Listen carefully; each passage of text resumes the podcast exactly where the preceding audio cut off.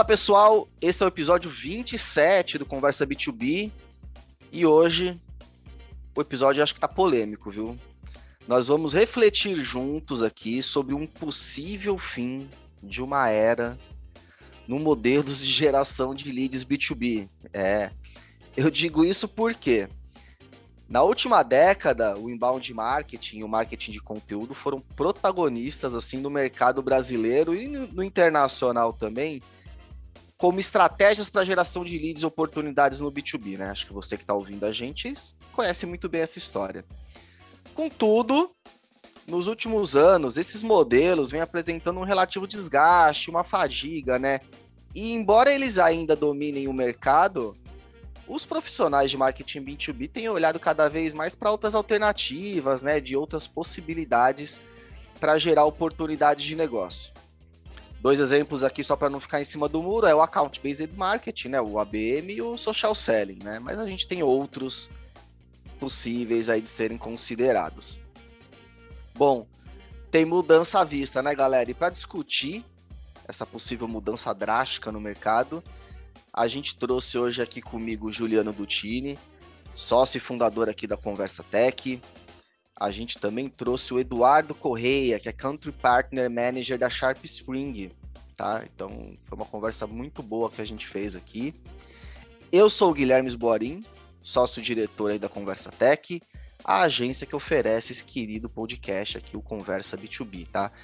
Lembre-se, você pode encontrar o nosso podcast na sua plataforma preferida de streaming e também no YouTube. E dá uma olhada também no nosso site, conversa.tech, lá você encontra o nosso blog, o Conversa B2B também, onde tem vários conteúdos para você curtir, ler e aprender cada vez mais. E um último recado, não deixa de assinar nossa newsletter lá no nosso site, conversa.tech. Ela é gratuita, relevante e incrível. Bom, gente, já falei demais. Bora pra vinheta, bora pra discussão, que hoje tá bem legal.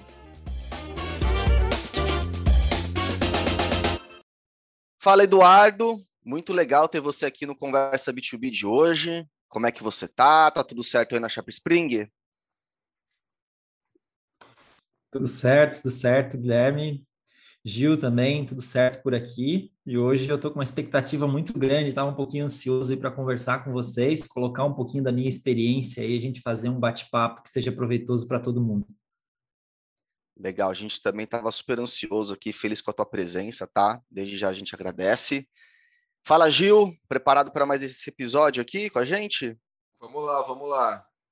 Muito bem, então vamos lá, sem perder tempo, eu vou começar a nossa conversa aqui com uma reflexão, na verdade, depois eu jogo umas perguntas aí para vocês.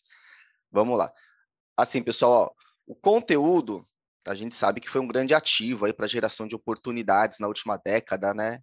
E ainda continua sendo muito relevante para o comprador B2B, né? Foi uma estratégia que foi bastante utilizada e vem sendo bastante utilizada no mercado B2B para geração de leads. Só que, por outro lado, né? As, as ofertas de conteúdo elas vêm se pulverizando por todos os lados, basicamente, né? E fica cada vez mais difícil a gente conseguir capturar a atenção das nossas pessoas, do nosso potencial cliente, com tanta promoção de conteúdo, né? Muitas empresas, muita gente aí produzindo conteúdo. Então, meu ponto é o seguinte, aqui para ser bem direto, aí para você, Eduardo, vou começar com você. Você tem observado esse, esse fenômeno no mercado? O que, que você tem observado em relação a essa questão da, do aumento da oferta de conteúdo e da importância que ele tem hoje dentro de um processo decisório de B2B? Legal. Bom, a gente trabalha com isso né, já há sete anos e, e a gente viu esse movimento. Eu acho que o mercado há oito anos atrás viu muito se falar de inbound marketing, depois a gente viu pessoas falando sobre content marketing, sobre metodologias, é, e ele entrou como um dos canais principais aí na geração de demanda.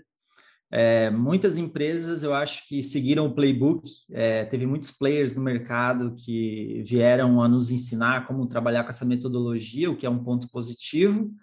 Acho que o ponto negativo foi a bala de prata, vamos dizer assim, onde todo mundo começou a fazer conteúdo porque venderam uma ideia de que conteúdo era um canal super lucrativo. É, a gente já vai estressar um pouquinho mais aí essa, né, esse diálogo, mas eu acho que os canais hoje, assim, eles estão bem estressados, é, não só o conteúdo, mas todos os canais, ainda mais com, com a pandemia que acirrou isso. Então, assim, de forma natural, as estratégias dos canais, eles vão se saturar. Então, quando uma empresa é, entende que um canal funciona, porque outras também não vão conhecer esse canal, também não vão começar a testar é, e não vão buscar soluções dentro daqueles canais ou daquela estratégia. Então, a gente viu muito isso nos últimos anos. É, muita gente fazendo conteúdo, a gente chama isso de content shock, né? Tipo, todo mundo criando muito, muito, muito conteúdo, mas na verdade a audiência é pequena para aquela quantidade de conteúdo que existe sobre vários temas. É, e o que tem acontecido é que, claro, alguns players têm sucesso através desse tipo de estratégia e outros não. Por quê? Porque quando a gente fala em geração de demanda, a gente usa conteúdo né, como um ativo, como uma estratégia, a gente sempre pensa a curto prazo. Acho que todo empreendedor é um pouco imediatista em relação às estratégias, e quando você pensa a curto prazo, não encaixa muito bem com content marketing, porque a gente está falando né, de uma estratégia de longo prazo, onde você precisa ter um planejamento, um calendário de conteúdo, e muitas empresas não estão aí é, dispostas a esperar esse, esse, esse, tempo. Então, o que a gente tem visto é, é assim, uma saturação realmente do mercado, esse content shock que eu falei.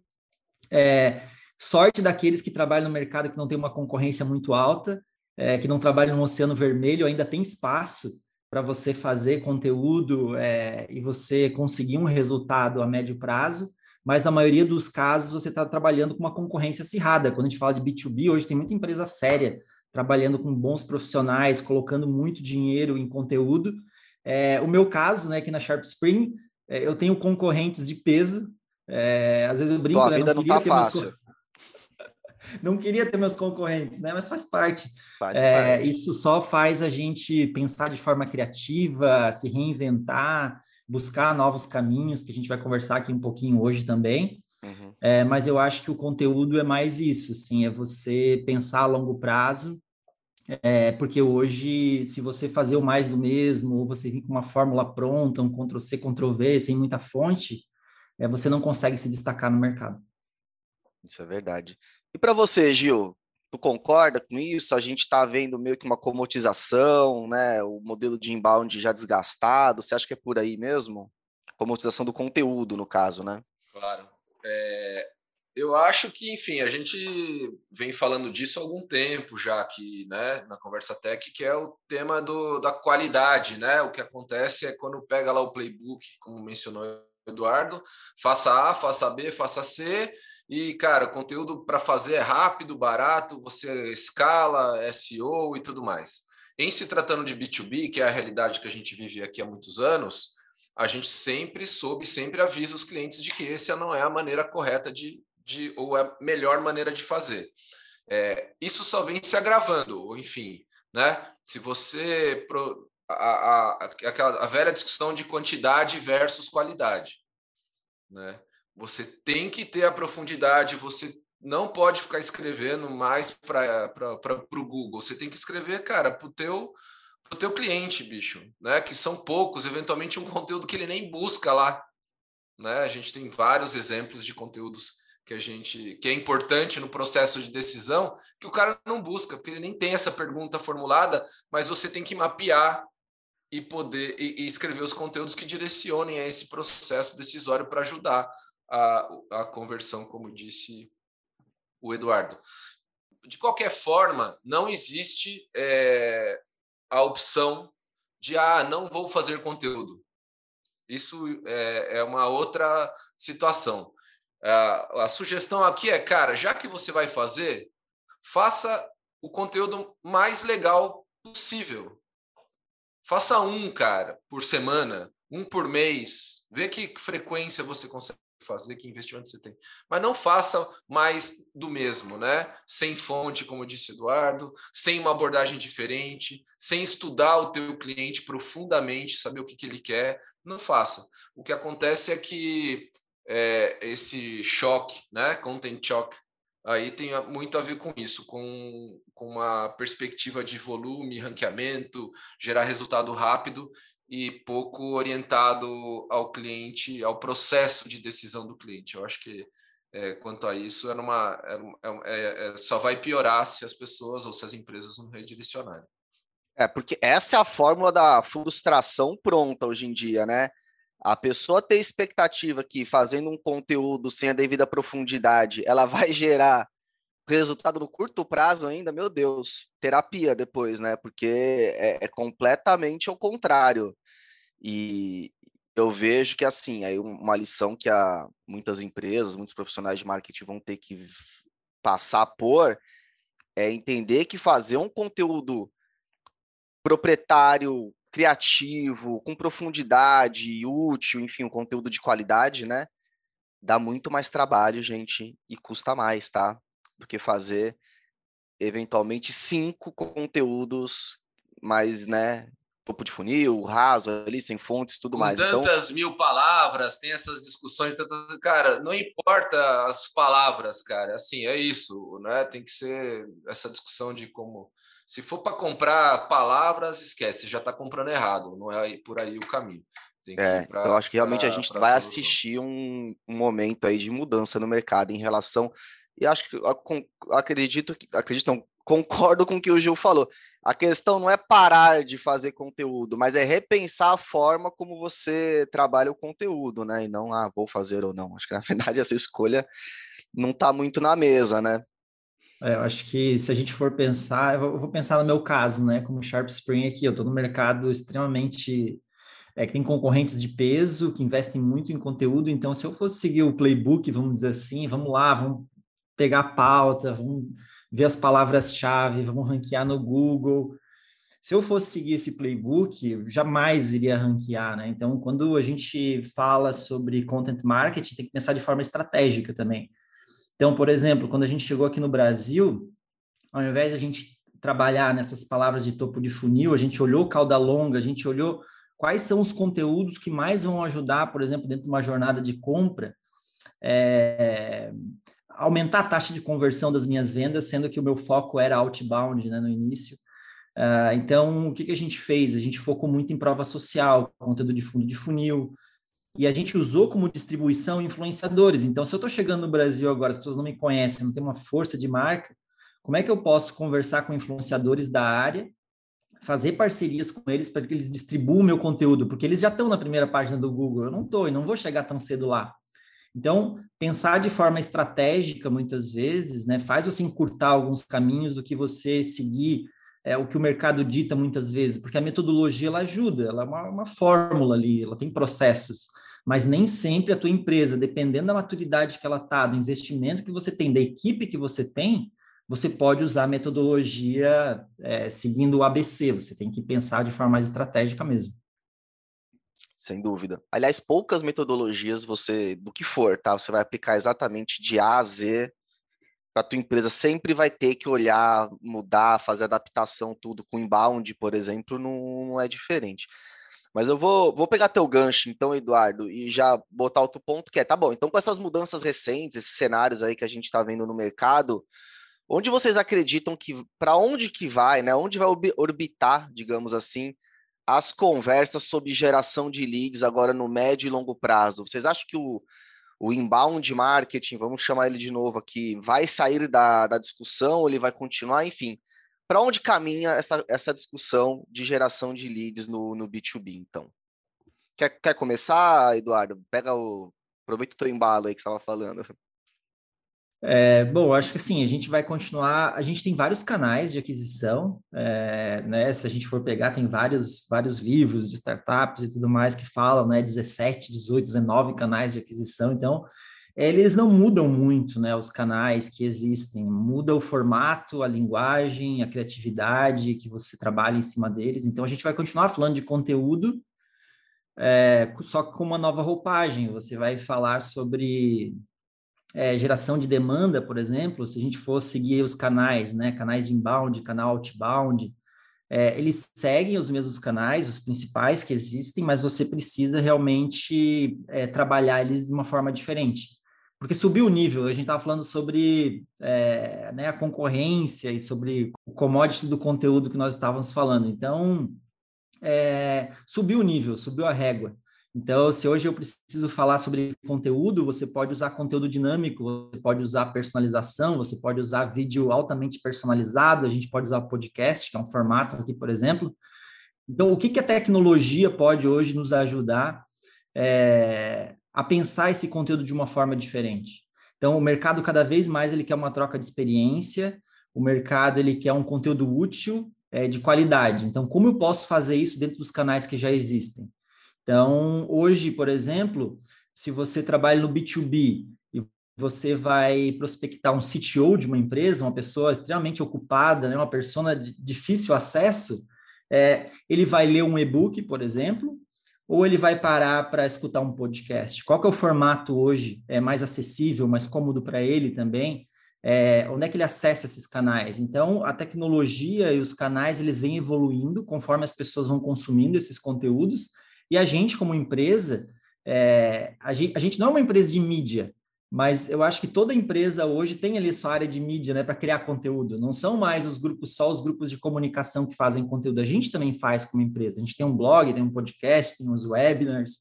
Então, como que a gente pode formatar isso de uma maneira criativa, é, que as pessoas queiram ver o nosso conteúdo e ele seja relevante para as pessoas? Então, é, eu acho que não muda muito quando a gente fala em geração de demanda no futuro dos canais e estratégias. Elas vão tendo evoluções. Assim como a gente tinha o inbound marketing, o outbound, a gente falava muito em receita previsível, é, receita previsível, outbound 2.0. Hoje a gente fala em account-based marketing é, que é o ABM. Lá nos Estados Unidos agora estão falando de ABX, né, que é experiência, né, voltado para as contas. Então tudo vai evoluindo com uma roupagem diferente, mas os canais são os mesmos. A gente continua usando o LinkedIn, o telefone é, e os canais que a gente sempre utilizou. E, e, a, e a questão central, se você pensar, também não muda muito. Como eu posso ser útil para o meu cliente dentro da jornada dele, né, de cliente, de, de decisão? no final, é esse o ponto que a gente continua perseguindo. Mas e você, Gil? Dá um pouco do teu exercício aqui de médio e longo prazo. Que mudanças você acha que vem por aí em relação a, essas, a esses métodos, possíveis métodos ou formas de trabalhar e geração de e gerar leads no B2B? Então, eu né, entendo assim como o Eduardo falou, a, a, exigência tem aumentado muito e essa exigência tem aumentado até pela comparação com os canais B2C. Então, se ele gosta de escutar podcast né, sobre os temas como pessoa dita física, possivelmente é um canal que está invadindo o B2B vem a reboque. É, se ele aciona lá via WhatsApp rapidinho e resolve as coisas né, de uma, sei lá, de uma entrega de e-commerce, ele quer ter a mesma experiência com os processos, é, ele passa a comparar os processos e exigir.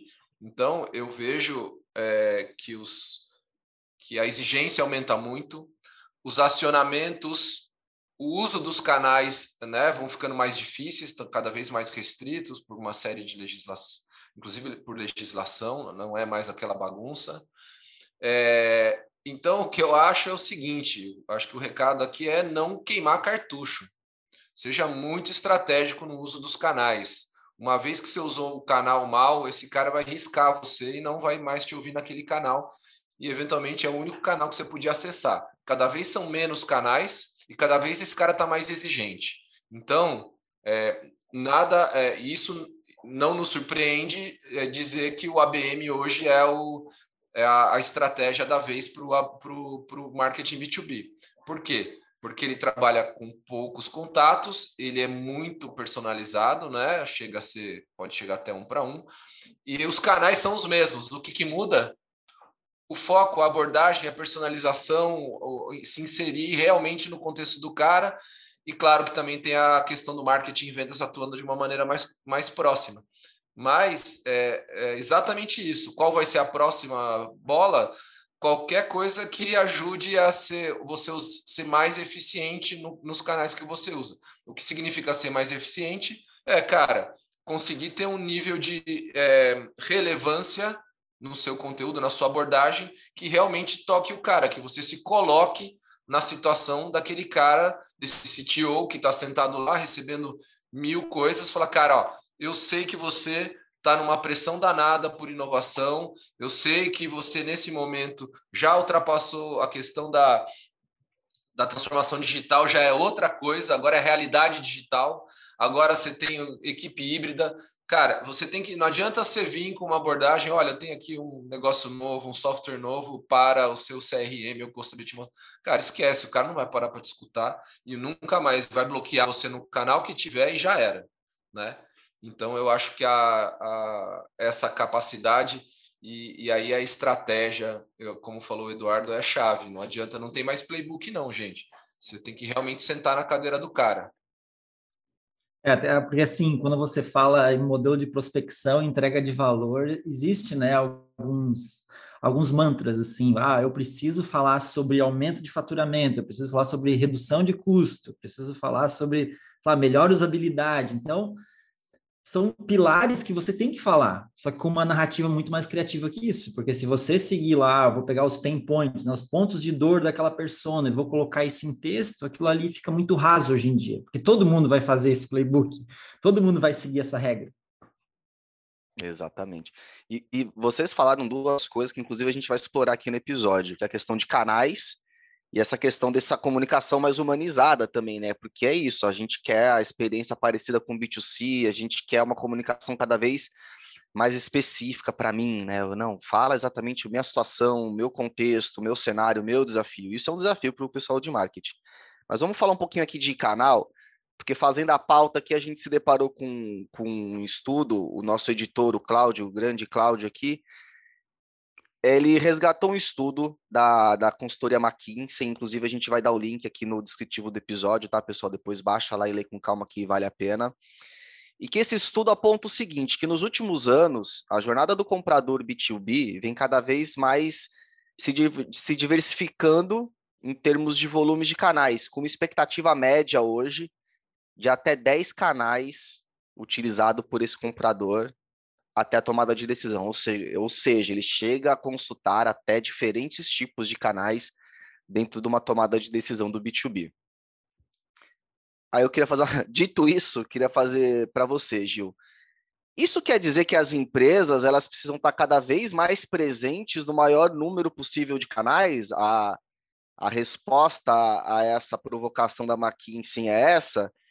É, indo nessa lógica ainda, o negócio é produzir, então, cada vez mais conteúdo ao invés de reduzir, já que eu tenho muito mais canais para ter presença garantida?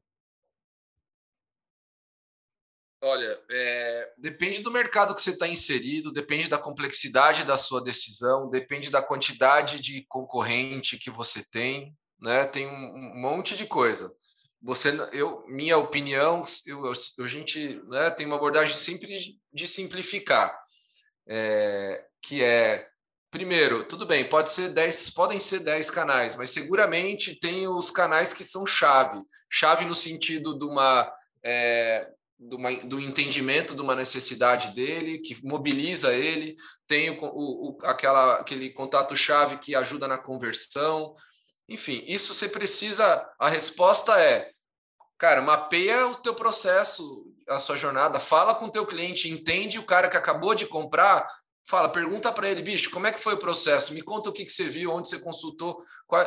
Entende? Aí você né, não fica querendo estar em todos os lugares, porque é muito difícil, muito caro.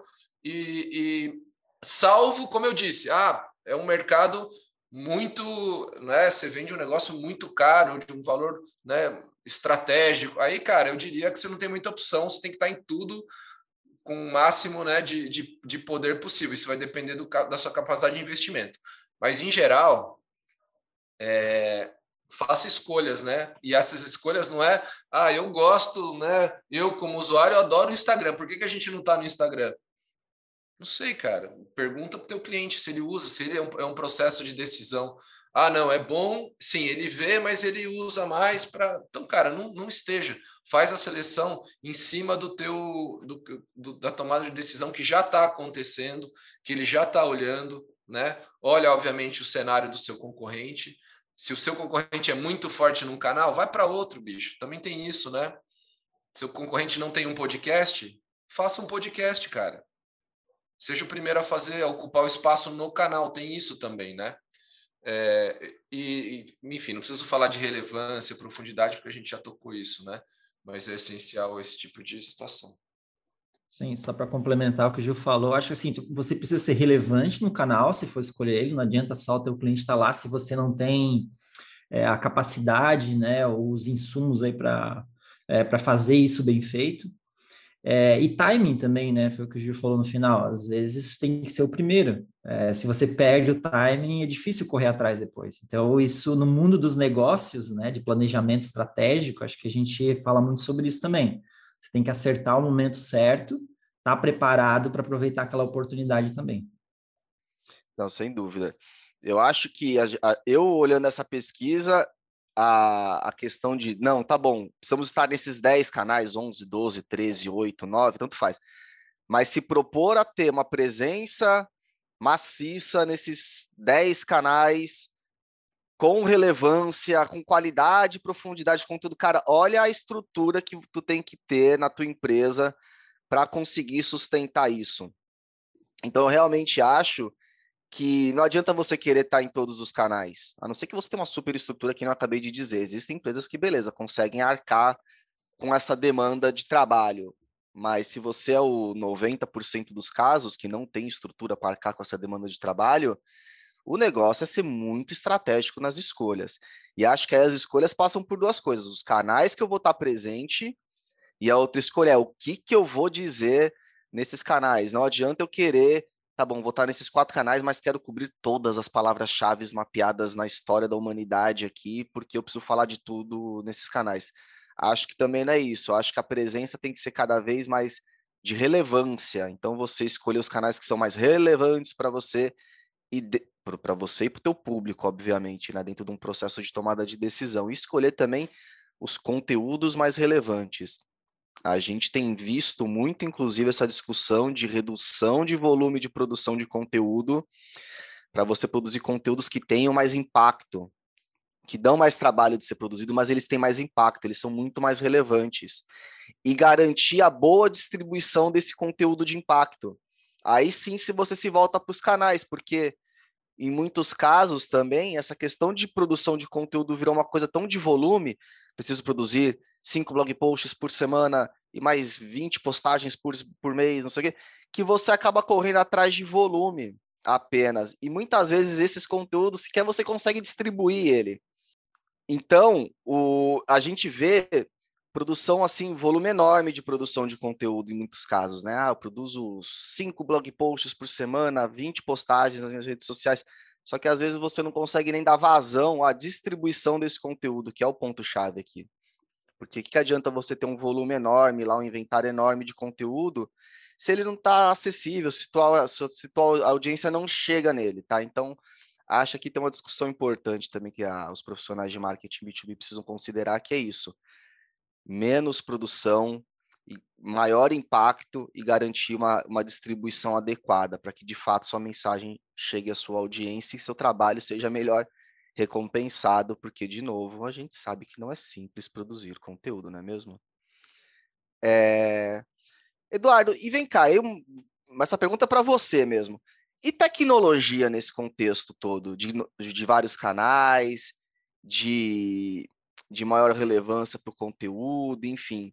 Qual é o papel da tecnologia nesse panorama cada vez mais disperso de conversas em, em diferentes canais? Como é que você enxerga aqui o, o papel da tecnologia em si?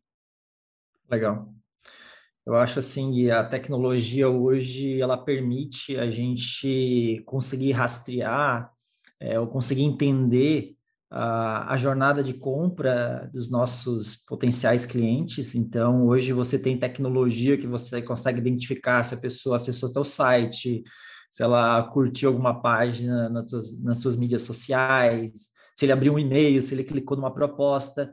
A gente tem claros desafios de consentimento e LGPD, que não é o assunto aqui, mas tem esses desafios cada vez maiores para os profissionais de marketing, de vendas mas hoje a tecnologia ainda ela consegue mapear muita coisa do que acontece dentro da jornada de compra. É, então, hoje, é, você rastrear campanhas, entender os canais através da tecnologia é extremamente importante.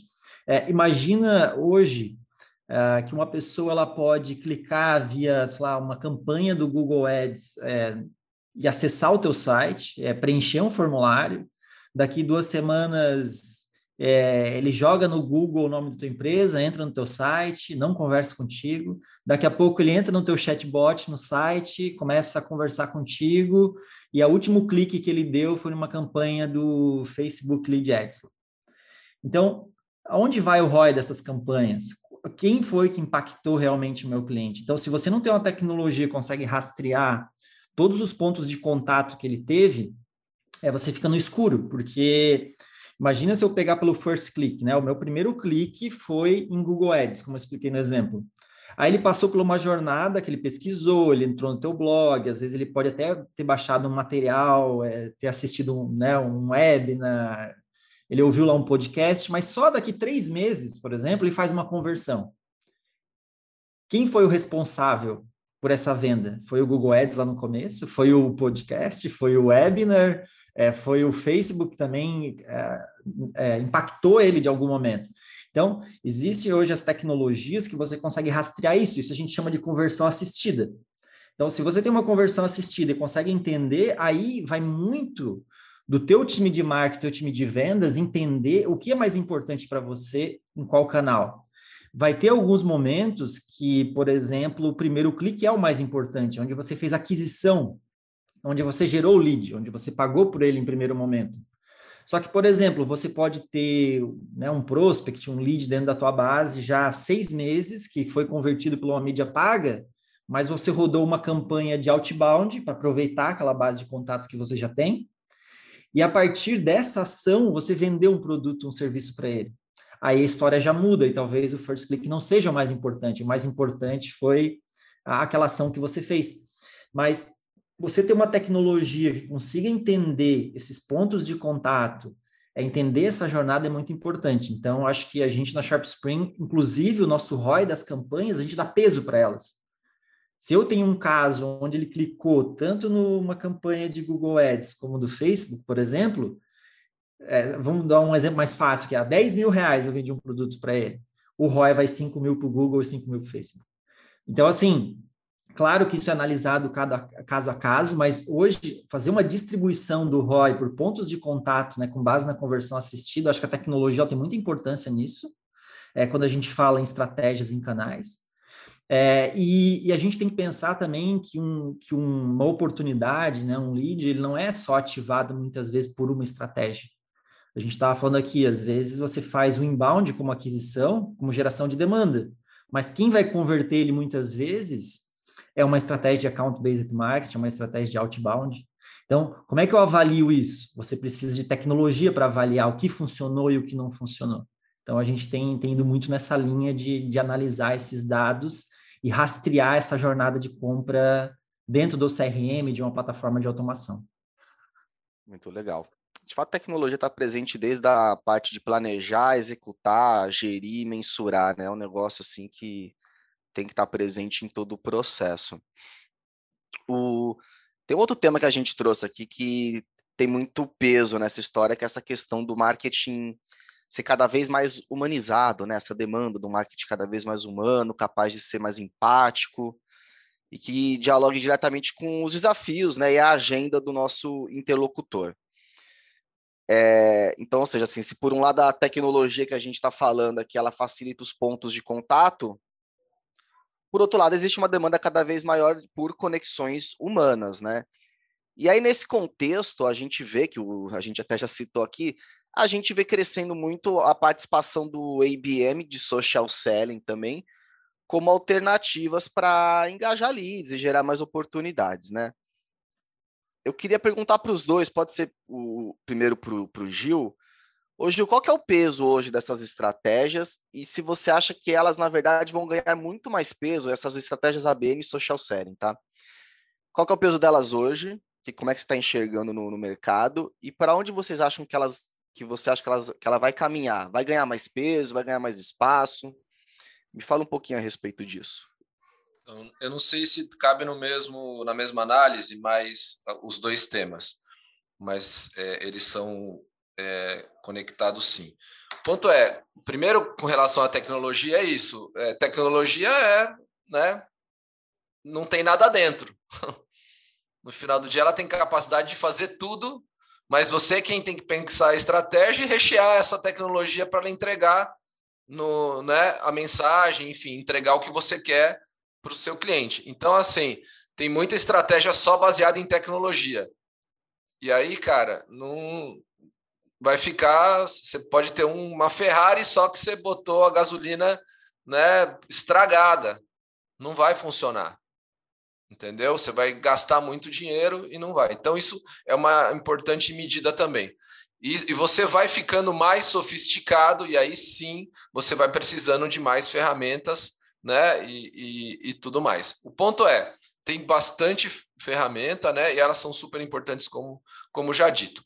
É, então, o negócio, olhando aqui do ponto de vista de marketing, é como ser efetivo na comunicação. A gente já falou bastante sobre, que é como é que a gente consegue ser efetivo dentro dela. No ABM não é diferente. O ABM, até se você estudar, é um grupo de contas, pode estar dentro de um segmento. Cara, para gente que gosta de, né, de, de abordagens mais estratégicas, é o melhor dos mundos. É onde a gente nada de braçada, porque, cara, você tem todas as informações de segmento, a sazonalidade daquele segmento, o momento que o cara está passando em abril e o que, que ele vai passar em maio, né? Porque cada segmento tem sua característica, né? E, e tem um monte de elemento que te ajuda muito a ter uma abordagem mais humanizada, né? Porque você realmente entra no contexto do é, desse, desse prospect tal. É, o social selling, eu diria que ele é. Ele ganhou é, visibilidade, especialmente por causa da pandemia, em que os vendedores não podiam mais, né, não tinha nem o contato da empresa, né, o telefone fixo da, da empresa para ligar lá para tentar falar com o gerente de qualquer coisa. Ele, ele não tinha, ele podia achar o, o, telefone, ou até ter o telefone para tentar fazer uma code call lá, seja um SDR ou qualquer coisa. O ponto é, esse cara não está disponível mais, ele está híbrido, ele está na casa dele. E aí isso acelerou a necessidade de você ter uma abordagem dentro do LinkedIn, cara, de você ter um perfil maneiro, de você se colocar como um consultor, um cara que, que é capaz de entender a dinâmica do negócio daquele segmento que você atende.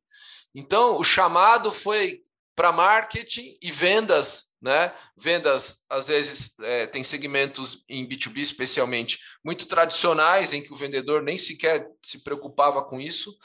E hoje não tem alternativa. O cara tem que ter um perfil legal, tem que ter postagens de acordo com a, a realidade que ele, ele atua. Ele é um provedor de solução, ele não é um vendedor, então ele tem que estar tá dentro do contexto, ele tem que postar informação, ele tem que acompanhar e com a ajuda de, de, de marketing ter as mensagens corretas, umas plays interessantes para ele fazer a abordagem, às vezes fria, dentro do LinkedIn, usando estratégia de ABM, o, o Sales Navigator, você sabe lá quem que é o cara que é o gerente, o, os, né, o CTO vai ser difícil, mas você sabe quem que é o gerente lá de, de tecnologia, né? Você tem né, um estoque aqui, tem um webinar, tem, né, um, vai ter uma, tem uma pesquisa para, né, que você pode compartilhar, uma série de coisas. E aí a abordagem tem que ser por aí, gente. E aí o, o essa conexão com vendas, que no ABM se escancara, é, é o caminho para um, um, onde se junta né, essa capacidade estratégica, a tecnologia, como a gente falou, e o social selling junto com a atuação conjunta com o vendedor, em que ele é protagonista também nas redes sociais. Ele não pode ficar no LinkedIn, né? Muito antigamente só usado para procurar o próximo emprego. Ele tem que estar tá ali para fazer negócio. E a postura muda bastante quando você está. A sua postura dentro do LinkedIn é tomar posição de liderança, é ser, mostrar o teu, a tua capacidade. Eu acho que isso ainda tem um caminho grande, uma oportunidade grande. Me refiro ao social selling e ao ABM. Legal. Bom, Gui, eu vou pegar esse gancho, acho Manda. mais do, do Gil, assim, o, o, ABM ele revolucionou a minha empresa, né? Acho que é uma estratégia que me ajudou muito. É, desde 2017 eu faço isso, então eu já fui entusiasta há muito tempo, tive a sorte de conhecer a metodologia. É, enfim, gosto muito de estudar novas metodologias e quando eu vi isso lá nos Estados Unidos, eu fiquei assim encantado, né, com como era a metodologia e o, o quanto ela fazia sentido é, e como a gente estava já com esses canais estressados aqui, porque, como a gente falou no início, Cara, o inbound está todo mundo fazendo, todo mundo segue, tem muita gente investindo dinheiro, né, pesado em cima disso. Então, você se destacar nesse mercado é muito difícil. Quando você fala em outbound, por exemplo, alguns anos atrás, todo mundo seguiu lá, né, o Receita Previsível, todo mundo começou a estressar os canais, os e-mails, as ferramentas. Você hoje em dia tem tecnologia para conseguir dados corporativos, né, fazendo ali aquele, a gente chama web scrap, né, fazer aquela varredura, aquela raspagem para entender todos os dados que tem no sistema. Então, assim, a tecnologia deixou tudo muito acessível, as metodologias se popularizaram e tudo ficou estressado, né? Foi o que a gente falou no início. Então, quando eu vi o ABM, eu pensei, isso não tem como ser estressado, porque ele é tão personalizado que poucas pessoas vão fazer, e se você fazer da forma correta, dificilmente você vai ter um concorrente. É, eu acho que o ABM, eu vou tentar vincular ali o que você falou, né, do social selling com, com o ABM. O ABM ele tem alguns pilares, é, e esses pilares são, um deles é o relacionamento, que eu vou falar, que é isso, né, de você criar um relacionamento através do LinkedIn, não é você fazer uma publicação para divulgar apenas o teu produto ou o teu serviço, é você conseguir dialogar, é você criar uma narrativa que as pessoas olhem, poxa, que interessante isso, é, e manter esse contato. E quando a gente fala em ABM, que é um ticket médio alto, a gente trabalha com personalização e com grandes contas, é, muitas vezes o teu ciclo não vai ser em um, dois meses. Eu tenho pessoas da minha pipeline então há um ano e meio. É, em algum momento surgem parcerias, né, é, e outras não, mas você tem aquelas pessoas dentro do teu pipeline é, e você cria um relacionamento com elas, você cria conversas, participa de mentorias e assim por diante. Então você tem aquilo. É, e acho que isso é um pouco do que vem esse, esse, humano, né? Atrás do CNPJ ali, Sharp Spring, existe o CPF, que é o Eduardo. Então, assim, trabalho muito com agência. Vários donos de agência, eles estão confiando no Eduardo, né? Muito mais do que na Sharp Spring. Então, eles acreditam no meu discurso, eles acreditam, claro, no time que a gente montou aqui no Brasil, de atendimento, suporte, mas esse produto, né, ele faz parte também é, de um CPF de uma pessoa. É, e, e, a gente tem que gerar essa autoridade por parte das mídias sociais, principalmente o LinkedIn, para conseguir vender é, o nosso produto, mas não vender, eu brinco, né? Chegar com os dois pés juntos. Não, a gente tem que criar um relacionamento. As pessoas têm que acreditar em você, as pessoas têm que. Você tem que trocar experiência com essas pessoas. Então, o ABM foi um divisor de águas, porque quando a gente faz uma abordagem de prospecção, a gente não fala, o meu produto é lindo, maravilhoso, o meu CRM é o melhor do mundo. É, a gente sempre é, parte de uma narrativa onde como eu posso te ajudar? Eu vou te entregar um material altamente útil é, e personalizado. Então, quando eu faço uma abordagem, a gente vai ver o perfil daquela pessoa, a gente chega a gravar um vídeo muitas vezes só para aquela pessoa. Então, eu posso abrir um vídeo ali, existem várias ferramentas que faz isso, fazem isso hoje, é, onde eu posso mostrar o perfil daquela pessoa. Eu vou entrar no perfil ali, por exemplo, do Gil no LinkedIn, vou fazer um vídeo. Pô, Gil, bacana que tu trabalha é, tu tem essas experiências, acho que a gente poderia conversar. E eu tenho aqui uma planilha que eu tenho utilizado bastante para precificar os meus serviços e como as agências têm precificado. Eu tenho aqui um material de umas metodologias que eu tenho conhecido nos Estados Unidos. Eu queria compartilhar, trocar uma ideia, porque eu vi que tu também trabalha nessa área. Se a pessoa chegar e falar, uau, é, legal, é, o Edu pô, bacana esse cara, eu acho que vale a pena eu pegar 30 minutos do meu tempo entregar para ele, porque ele está me entregando algo de valor.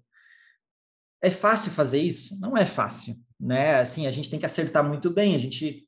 É, é um assunto, eu sei que ele é um pouco clichê, assim, maçante, né? Mas voltar lá no ICP, né? No ICP, é, entender bem o perfil, entender as pessoas envolvidas, porque uma área de compras, um gerente de vendas, um CTO, às vezes eles vão participar da tomada de decisão e cada um pensa diferente, cada um está olhando o seu lado da moeda.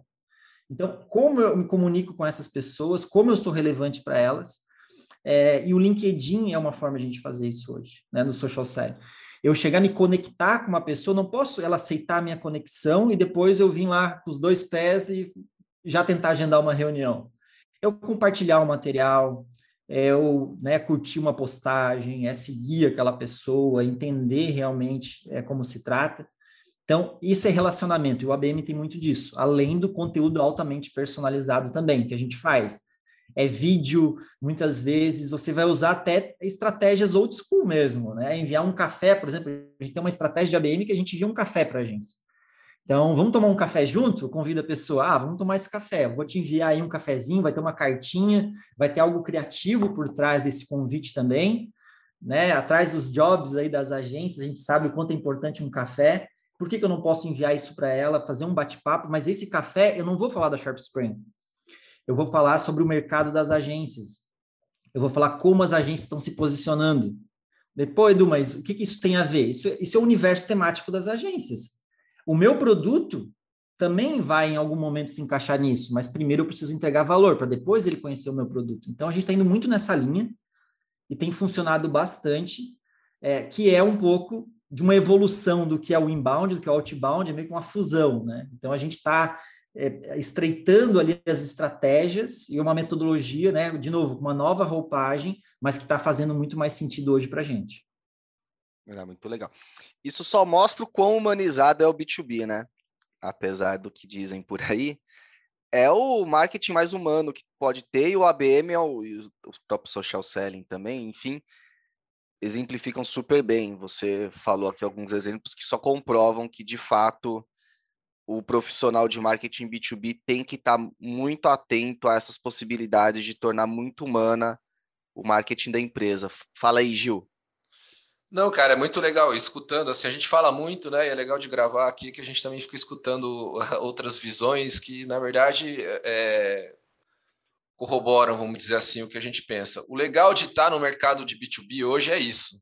É, que é o quê? Essa transformação tem levado as coisas para, na minha opinião, para onde devem ir, que é o quê?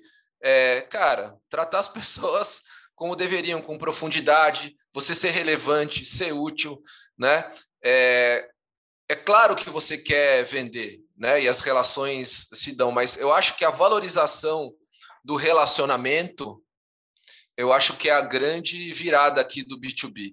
E a responsabilidade do relacionamento é, de vendas, que fica muito na mão de vendas, tal, aquele cara que é muito bom de relacionamento, o outro que não é tão bom, cara, não tem essa, a responsabilidade é de todo mundo, né? É, e a, e a, essa postura, é, é uma postura, né? É uma forma de fazer negócio, é uma abordagem de fazer negócio que é, a, não tem muita alternativa, porque o público não tem mais os decisores ou as pessoas ou o mercado não tem mais saco para abordagem ruim. Não tem mais. Assim, se você tem abordagem ruim, se você não se não se qualifica, bicho, você não vai vender, vai ficar de fora. Simplesmente assim, você vai ficar de fora. As pessoas estão ficando realmente exigentes e se você não faz né, o seu dever de casa, se você não é útil, se você vai para cima com os dois pés no peito, né, é, você vai conseguir uma venda, duas, tal, mas não vai ser seguramente o, a construção é, que você gostaria, porque isso deteriora drasticamente a sua marca, a sua imagem, e eu diria mais, até o seu perfil profissional, né? Porque essas abordagens que a gente recebe no LinkedIn muitas vezes absurdas, você vê que o cara gastou, é, ele fez um filtro e mandou uma mensagem, tipo, né, cara, eu tenho uma solução que nem, nem serve para você, né, outro dia, porque a gente é conversa tech, ele associou o tech, então beleza, a gente é uma empresa de software que faz tecnologia, sei lá o quê, e mandou, ou seja, o cara não teve nem cuidado de entrar no site, não viu nada, e manda achando que está personalizando. Cara, isso queima o filme, nunca mais eu quero ver esse cara, entendeu? Assim, não tem, não tem como. Então, é, a, a, também tem o lado, é, a tecnologia permite uma série de coisas, mas ao mesmo tempo o risco também aumenta. Porque esses acessos mal feitos, como a gente falou, cuidado, guarda o cartucho, usa ele direitinho, né? Você não tem uma segunda oportunidade de causar uma primeira boa impressão. E, cara, é, é sobre isso, né? E pior que a galera que faz essas abordagens meia boca, e vai aparecendo cada vez mais abordagem meia boca, infelizmente vai deixando a galera cansada de receber abordagem meia boca. Você vai ficando mais intolerante também. Então você não só ferra o seu negócio, como você ferra o mercado também de, de quebra, tá? Então, eu, eu, me, eu me uso como ex exemplo. Eu, durante muito tempo, cara, sou. Recebi essas abordagens mais ou menos, eu falo, puta, deixa eu dar uma moral por dois motivos. Primeiro que eu já trabalhei com vendas, eu sei como é que é, deixa eu responder, não, não quero deixar a pessoa sem resposta. E, e, o outro motivo é, deixa eu ver onde é que vai dar isso aqui, porque eu trabalho com isso, quero ver onde é que vai dar. Calma, já, já perdi a paciência. Se a abordagem é ruim, eu já não tenho mais dó, que antes eu tinha. e já não quero nem ver onde é que vai dar. Fala, ah, vai se lascar. A abordagem que é boa, eu respondo. Então é isso, galera. Tem que realmente. Eu acho que a gente tem que ter uma. Saber o cartucho uma consciência, eu acho mesmo, que a gente está falando aqui é que somos pessoas, mas também somos um produto nas mídias sociais, né? A gente tem, tem signos sociais que dizem, que provam que a gente tem autoridade, que a gente. É, que aquela pessoa vai dar atenção e vai querer trocar experiência. Por que, que eu vou trocar experiência com o Gil, com o Gui, com o Edu aqui? Por quê? Porque a gente é interessante a partir do momento que a gente entrega um conteúdo interessante. Então, eu já fiz vários testes, né? Por exemplo, se você pegar no LinkedIn e divulgar, por exemplo, esse podcast que a gente está aqui. A gente pode colocar lá só o tema, o dia, o horário, ó, tá disponível e fazer algo um pouco mais simples, mais informativo. Mas eu posso contar uma história ali também. Né? Então, quando, sempre quando eu, eu tenho um pouquinho mais de tempo, não é sempre que você consegue fazer, porque você vai no LinkedIn e cria uma narrativa mesmo onde poxa, gente, com a minha experiência, sete anos atrás, eu vivi isso, tenho enfrentado isso, queria compartilhar com vocês. Então, essas histórias, essas narrativas fazem com que as pessoas vão engajar, que as pessoas, poxa, eu vou dar atenção para essa pessoa, achei legal o jeito que ele se posiciona. Então, eu sempre tento criar também essa imagem, né, de um... De, de, é um ser humano, é um storytelling, né, que a gente acaba criando, porque é isso, eu acho que quem tem um livro, eu tento ler alguns livros fora da área de marketing e vendas para ver se eu acho uma criatividade fora da minha área, né? E eu estava lendo o Yuval Harari, que é a, é a história, a breve história do, do Homo sapiens, né? É, e lá está muito claro, assim, né, o quanto o ser humano ele acredita na narrativa, ele acredita nas histórias, né? Desde muito tempo, né, a gente cria essa correlação com os outros como ser social. Então, como que a gente pode explorar isso dentro da criatividade que a gente tem? E muitas vezes a gente pode buscar essa criatividade em outras áreas, não lendo só livro de marketing e vendas, é, e ser uma pessoa interessante. E a gente sendo uma pessoa interessante, isso também proporciona mais negociações, reuniões. Por quê? Porque a gente, nós queremos trocar ideias com pessoas interessantes. Natural. E o legal é ser você mesmo, né? igual a gente aqui, não tem, não tem dois jeitos de ser eu, né, o Eduardo ou o Gui. Eu acho que isso, a autenticidade que tanto se busca é alargar a mão dessas, né, dessas metodologias, sei lá, dessas, ah, como você deve. Cara, seja você, né, e, e, e mais, se você realmente tem interesse no seu segmento. A gente aqui tá aqui os três, a gente estuda, tem experiência aqui, tem muita história para contar. Então, é, é, escolher bem. Claro que tem ah, esses macetes de se colocar, né? É, trazer um pouco de contexto, né? De, de disso que a gente está falando, né? Aqui tem um monte. Por que, que a gente está fazendo isso aqui hoje? Tem uma série de contextos, uma série de abordagens históricas do que a gente acreditava no começo da agência, o que, que a, as coisas se transformaram, a própria Sharp Spring, o mercado, tudo isso aqui dá para escrever um livro praticamente. Então é isso, a gente conseguir. Eu acho que você tem razão, Eduardo, é, é por aí sim. Muito bem. Pessoal, a gente está indo para a reta final do episódio e queria fazer uma saideira aqui com vocês, que é o seguinte. É... Nesse cenário que a gente está discutindo, existem várias possibilidades novas, na verdade, né? O momento de fato é de sair da zona de conforto ali, se é que está confortável essa zona, para experimentar, né? Então, acho que testar é uma do negócio aqui, né? E aí eu queria perguntar para você, Eduardo, que cuidados você recomenda aí para nossa audiência quando ela for resolver fazer esses testes, buscar novas alternativas, enfim? O que, que você acha legal as pessoas terem em mente na hora que elas forem, né, mudar de lugar ou trazer coisas novas? Não precisa nem abandonar o que está fazendo, na verdade, né? Legal. Bom, acho que tem um aprendizado aí muito, muito importante. É, eu acho que a gente, eu acho que o mercado erra muito nisso ainda, e a gente tem tentado não cair nesse erro, que é a gente, seja qual for a estratégia, tá? A estratégia pode ser em performance, em mídia programática, pode ser de outbound, de inbound, é a gente fazer algo é, e no teste a gente pivotar e mudar toda a estratégia e testar uma estratégia totalmente diferente. Então, acho que isso é um erro muito grande, porque tu não consegue entender onde está o erro. Então, quando você consegue fazer teste A/B, você, isso é muito importante, né, para quem trabalha com performance, é a gente conseguir testar algo e saber dentro disso, eu vou mudar só o título do meu e-mail. Isso é um teste, eu preciso avaliar só o título do e-mail. Ah, eu vou mudar só o CTA, eu vou mudar só, por exemplo, a landing page. Então, se você tiver paciência e tiver uma boa base de testes, acho que isso é tudo, né? Ter uma, você tem uma boa documentação e base de teste, aí você entende, poxa, é, nessa landing page eu coloquei um vídeo, tirei um vídeo. Então, isso, isso eu já posso avaliar. Agora, se você tira o vídeo, muda o título, muda o CTA, o que, que deu certo, o que, que deu errado? Então, eu acho que a gente acaba sempre indo para o extremo. A gente faz uma campanha de outbound, faz um e-mail. Ah, não, tá com a taxa de abertura de 18%.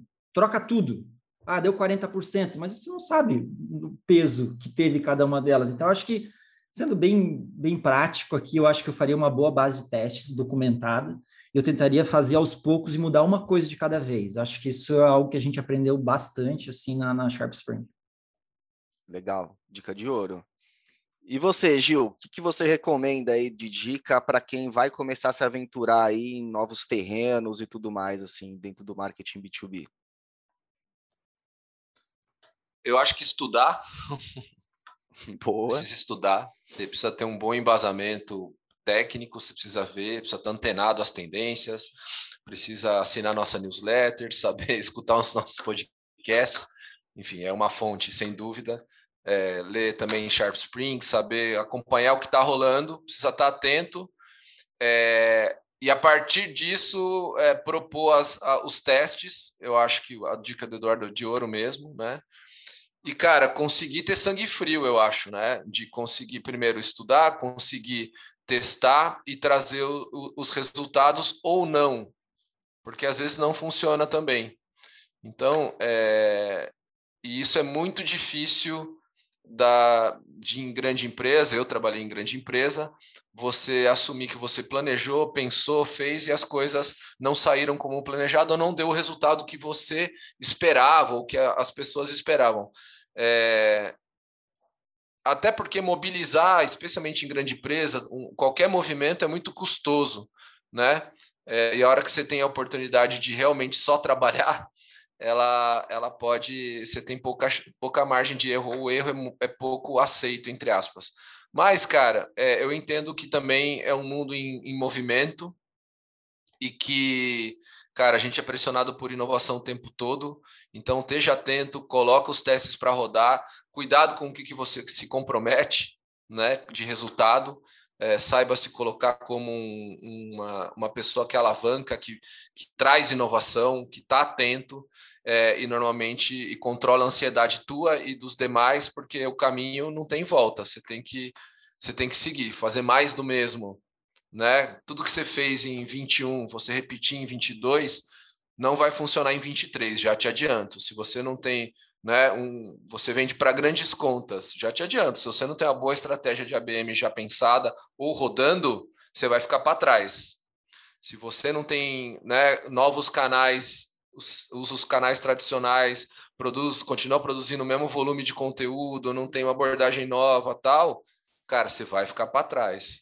Então, eu, eu, acho que esse é um pouco do, do caminho. Muito bem.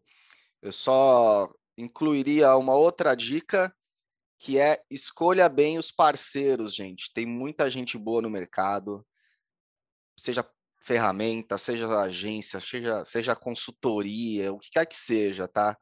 Mas traz essa galera, essa galera traz um lastro de conhecimento muito útil para quem está começando no ABM ou no que quer que seja, tá? Então, acho que isso também é uma parte super estratégica, por mais que você tenha eventualmente a intenção de fazer internalizado, por um primeiro momento, é legal você trazer uma galera que já está rodando no mercado, que tem expertise e que possa te é, suportar, né? Te auxiliar que seja num primeiro momento. O ganho é, é grande, principalmente em contexto igual que o Gil falou, de eventualmente empresa maior, com menor tolerância ali a, a não tracionar num primeiro momento. É legal você já também, opa, já que eu estou nesse cenário, deixa eu me precaver aqui, deixa eu trazer um pessoal que vai me ajudar a evitar erros aí que eventualmente eu sozinho vou, vou cometer. tentar acelerar aí o ciclo de aprendizado e geração de resultado. Maravilha, pessoal. Conversa tá boa, mas deu o nosso horário. Gostei muito da conversa. Eduardo, muito obrigado pela sua participação. Gostamos muito aqui de conversar contigo, sempre aí deixando boas dicas e reflexões para gente. Deixa aqui um, um recado final, aproveita o espaço também e, de novo, obrigado pela participação. Legal, eu que agradeço vocês. É muito legal a gente falando sobre algo, compartilhar experiência, mas também nesse diálogo, nesse bate-papo, a gente sempre vai aprendendo muito.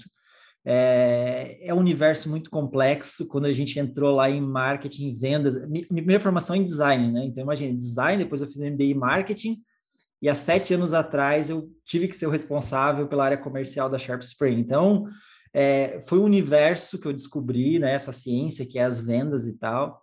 E é incrível, né? Essas metodologias é, e como a gente vai aprendendo e como vai evoluindo, a gente tem que se manter atualizado. Então, eu gosto muito dessa área, gosto muito de conversar sobre isso.